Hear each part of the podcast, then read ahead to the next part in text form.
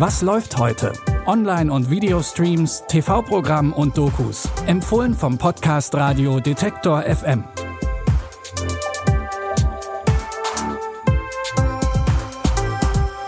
Hallo zusammen. Es ist Sonntag, der 31. Dezember 2023 und damit der letzte Tag des Jahres.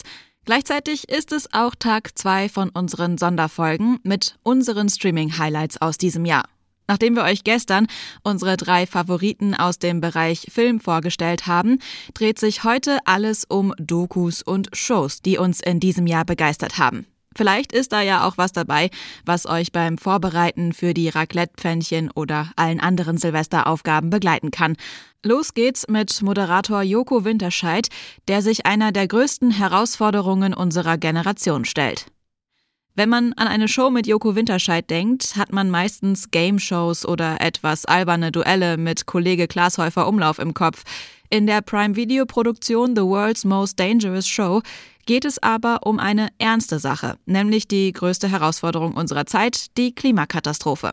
In der mehrteiligen Doku-Serie reist der Moderator und Entertainer um die Welt in Gebiete, die jetzt schon von den verheerenden Auswirkungen des Klimawandels betroffen sind. In sechs Teilen stellt sich Joko die Frage, was wir als Gesellschaft tun können, um die Klimakrise aufzuhalten. So where we are standing right now, there were houses. Yes, they were washed out. Wir gucken nicht in die Zukunft und die Klimakrise kommt, wir sind da mittendrin. Was wir suchen in dieser Dokumentation ist Hoffnung. I think we actually have incredible inventions. Direct air capture. Green capitalism. An electric car. Jokos Optimismus trifft allerdings bald auf den Realismus der Situation und die unangenehme Wahrheit, dass es vielleicht schon zu spät ist. Alle Teile der Doku The World's Most Dangerous Show mit Joko Winterscheid findet ihr bei Prime Video. In Berlin ging es letztes Jahr zu Silvester teilweise ganz schön wild zu. Und manche Leute fragen sich schon länger, wem denn eigentlich unsere Hauptstadt gehört. Seit dem Mauerfall 1989 ist Berlin von einer Großstadt zur Weltmetropole geworden. Natürlich nicht ohne die ein oder andere Hürde, die sich zum Teil bis heute hält. Es treffen Ansichten von den unterschiedlichsten Menschen aus Kunst, Kultur, Politik und Gangs aufeinander. Und von Menschen aus Ost und West. Die fünfteilige Doku Capital B, Wem gehört Berlin, schaut sich an, wie Berlin sich von 1989 bis heute entwickelt hat. Hauptstadt ist auch etwas, wo wirtschaftliche Macht beheimatet ist.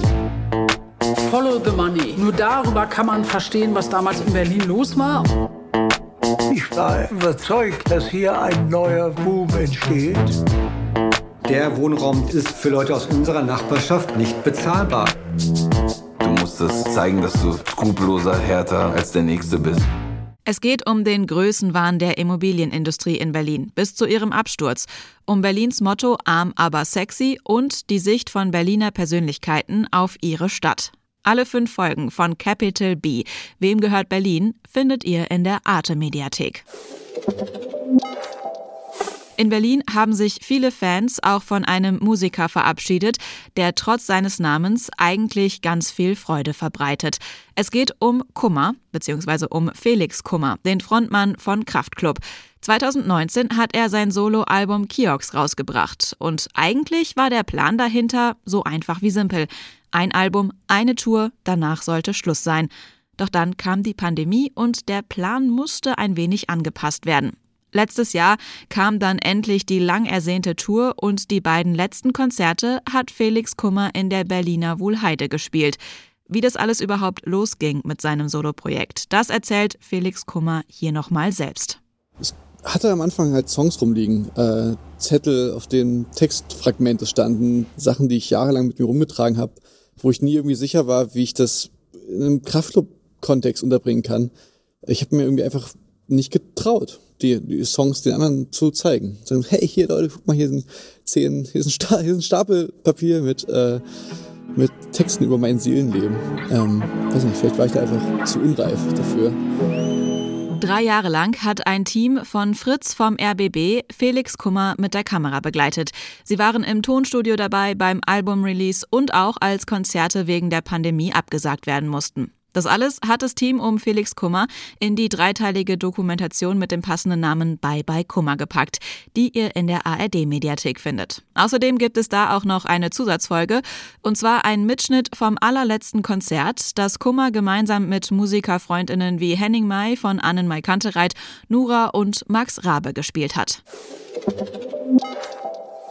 Wir hoffen, dass zwischen der Geschichte von Berlin, Joko Winterscheid und Felix Kummer was Passendes für euch dabei war, das euch heute ein wenig durch den Tag, den Abend oder die Nacht begleiten kann. Das sind unsere persönlichen Highlights aus dem Jahr 2023.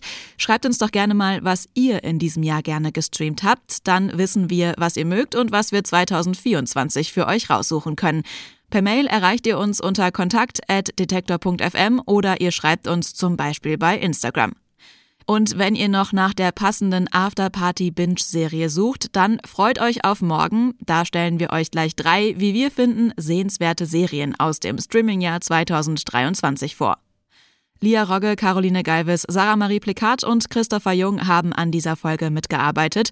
Moderation und Produktion kommen von mir, Anja Bolle. Wir wünschen euch einen guten Rutsch ins neue Jahr. Wir hören uns.